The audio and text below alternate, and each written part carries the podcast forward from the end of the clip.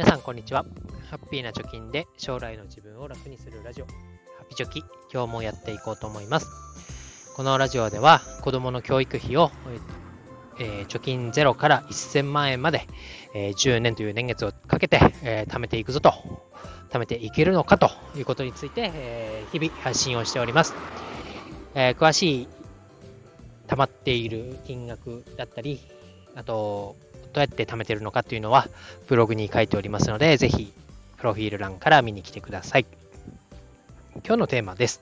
えー、今日のテーマは、あメルカリを、まあ、こうやって使ってるんですけど、回りくどい。メルカリの、まあ、賢い使い方というか、私がやっている使い方について話したいと思います。まあ、結論からどうやって使っているかというと、ま、投資関連の本は全部メルカリで買ってます。で、メルカリで売ってますということで、えー、まあね、メルカリをブックオフ的に使うというやり方が今一番しっくりきてるので、そのやり方について話していきたいと思います。で、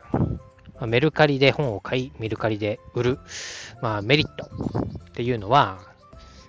まあ、ズバリ安く買えて高く売れるからということです。で、えー、まあ、大きくお勧めする3つの理由なんですけど、まあ、中古本がメインなので安く手に入ると。で、読みたい本がすぐ見つかる。で、読み終わったらすぐ売れるということです。で、メルカリ読書と、なんかこう、Google とかで叩くと、なんかね、新書を買います。で、えー、メルカリに出品します。で、出品してから売り手がつくまでの間に読みます。そうすることによって、こう、積んどくと言われる、買ったけど読んでない状態を防げたり、まあ、だらだらとね、えー、間延びして読書をするというのを防ぐっていうやり方もあるみたいなんですけど、私が推奨しているのは、あくまで、えー、本の売買の場をメルカリにするということになります。で、まず1つ目の、えー、おすすめの理由、中古本がメインなので安価に手に入るとえー、いうこと。で、私は、ちなみに中古の本を買うというのにとても抵抗がありました。で、まあ、コロナっていうのもあるし、まあ、どういう使われ方をしてるのかっていうのがわからない。例えばこう、タバコ臭い本だったら嫌だなとか、書き込みがあったら嫌だなとか、ちょっと汚れてたら嫌だなとか、若干こう、潔癖っぽいところもあるんですけど、そういうこう、なんだろう、使用感があるものを、まあ、長くね、本棚に入れとくっていうのはどうなんだろうと思ってました。しかしですね、一回買ってみると、これ本当に読んだんかっていうぐらい、まあ、新品同様というか、まあ、ほとんどこう、なんだ、使用感のない本っていうのが結構売りに出されてて、しかも価格で言うと、新品の本を買う、まあ、半額ぐらいの値段とか、6掛けぐらいの値段で売ってるっていうのが実感値としてありました。なので、まあ、トイコになったということです。で、えー、出品する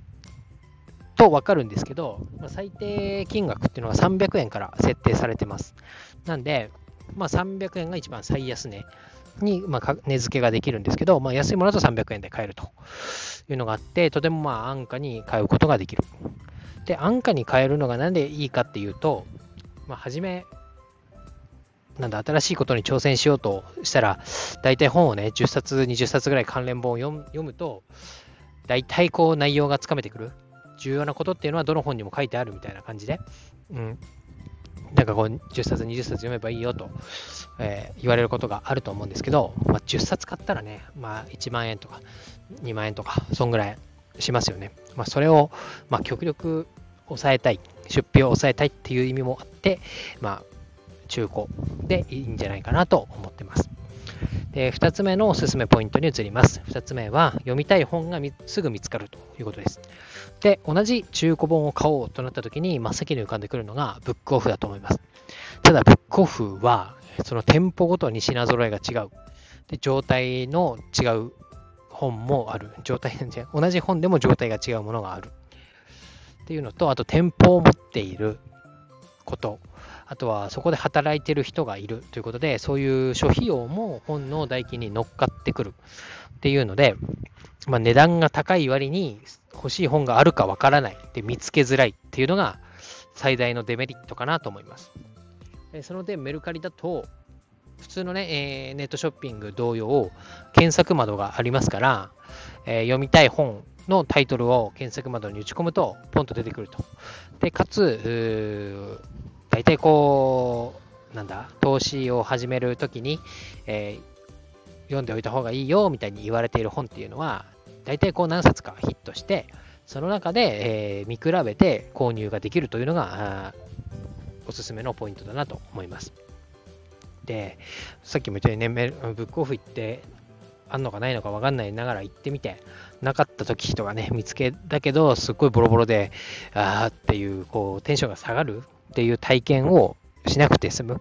よりこう効率的に本を選べる方法だなと思います。で、おすすめの3つ目は、読み終わったらすぐ売ることができるよと。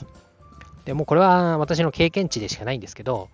まあ、投資といったらこの本みたいな定番本っていうのは、すごく早く売れます。で、まあ、どうやったら売れるかっていうのも自分なりにこう、なんだ、体得してきたものがあるので、それは明日、第2弾として話そうと思いますけど、まあ、すぐ売れますよ。買い手がすぐつく。で、なんだろう、未使用のね、ベビー用品みたいなものをメルカリで出品したことがあるんですけど、それと比べても買い手がつくのが早いっていうのが特徴です。で、これまで20冊以上メルカリで売買してますけど、全然その売れる速さっていうのは日用品に比べると段違いなので、まあ、メルカリで買います、本を読みます、で読んだので出品します、で売れた、売れました、で売れたあ代金でまた新しい本を買いますっていう、こうお金をねぐるぐる回すっていうサイクルもメルカリの中だけでできちゃうっていうのも一個の魅力だなと思います。でちょっと、えー、詳しいことを話していくと長くなるので、その詳しい売るポイントだったり、えー、買うポイントみたいなものは明日の放送にするとして、えー、今日は、まあ、メルカリで本を売り買いするメリットっていうところに、えー、焦点を当てて、え話しました、えおさらいしますと、メルカリを使うおすすめポイント3つは、まあ、メルカリで買うのが一番効率がいいよと。市場に、市場というか、巷にある古本屋に行くよりも、えー、ノーストレスで、で、時間的なコストもかからずメルカリで買うことができます。えー、2つ目が、なんだ、読み終わったら、あ、違う違う。読みたい本がすぐに見つかります。3つ目は読み終わったらすぐ売れますということで、えー、ぜひメルカリまだ使ったことがない人いましたら、あのー、なんだ、紹介リンクみたいなのを貼っておきます。で、この紹介リンクからメルカリのアプリをダウンロードしてくれると、あなたにも私にも500円ずつお金が入るという素晴らしいシステムになってますので、ぜひまだの方は、えー、ダウンロードしてみてください。ということで、明日はどうやって買うか、どうやって売るかというポイントについて話したいと思います。今日は以上です。バイバイ。